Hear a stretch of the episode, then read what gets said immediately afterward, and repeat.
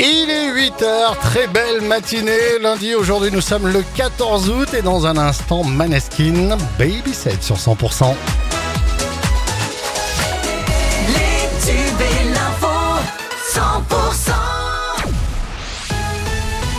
Le journal, c'est avec Margot Alix. Bonjour Margot. Bonjour Fred, bonjour à tous. Une macabre découverte hier en Ariège. Le corps sans vie d'un homme a été retrouvé au musée de Talc de Louzenac. Une enquête a été ouverte, mais il y a peu de doutes sur les circonstances du décès. Pauline Chalère. Et oui, Margot, hein, la thèse du suicide est largement privilégiée. Cet agent d'entretien qui travaillait pour une société sous-traitante au musée Talcaneo de Luzenac a été retrouvé dans la matinée ce dimanche, pendu.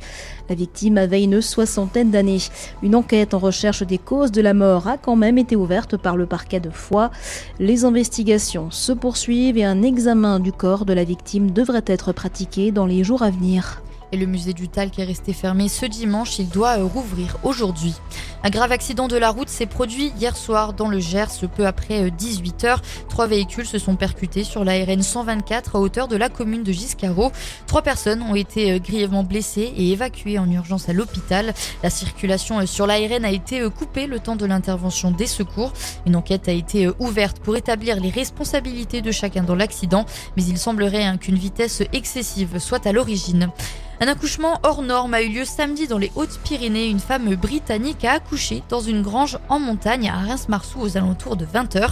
L'endroit était euh, trop isolé pour que les pompiers puissent y accéder. Ce sont donc euh, les secouristes du peloton de gendarmerie de haute montagne qui ont été euh, appelés pour intervenir et près de 300 personnes ont manifesté hier contre le projet de Total Energy d'installer un parc photovoltaïque de 20 hectares à Tour de Fort dans le Lot.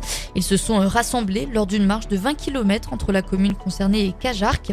Les opposants ont déjà lancé deux recours juridiques, dont un contre le permis de construire accordé en début d'année à Total Energy par la préfecture du Lot.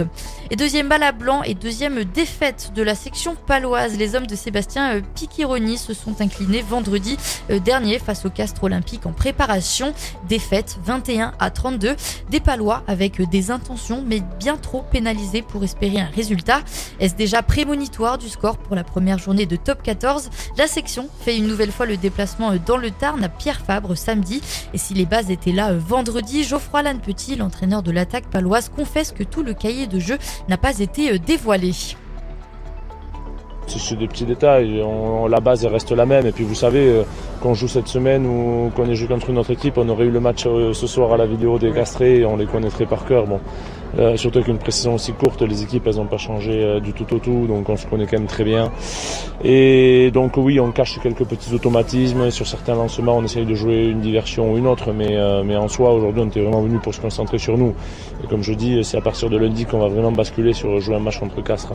Et avant le début de saison, les supporters pourront venir récupérer leur carte d'abonnement à partir euh, de jeudi 10h à la boutique du Hameau. Et le département du Tarn-et-Garonne, candidat au D d'or, un événement euh, pour distinguer les départements les plus euh, actifs. La cérémonie aura lieu le 14 septembre prochain au Futuroscope dans la Vienne. Pour soutenir le Tarn-et-Garonne, vous pouvez remplir un questionnaire sur le site du conseil départemental. Et dans le reste de l'actualité, pour la première fois, un jour ouvré, la ligne du RERB au nord de Paris est fermée. C'est un lundi compliqué hein, qui s'annonce pour les usagers. Le trafic est totalement interrompu sur l'axe nord de la deuxième ligne la plus fréquentée d'Europe depuis euh, samedi jusqu'à ce soir dans les deux sens de circulation. Et pour pallier cette interruption, un dispositif sans précédent a été euh, déployé avec euh, plus de 600 bus de substitution. C'est la fin de ce journal. Toute l'actualité est à retrouver et à réécouter sur le site de la radio 100%.com.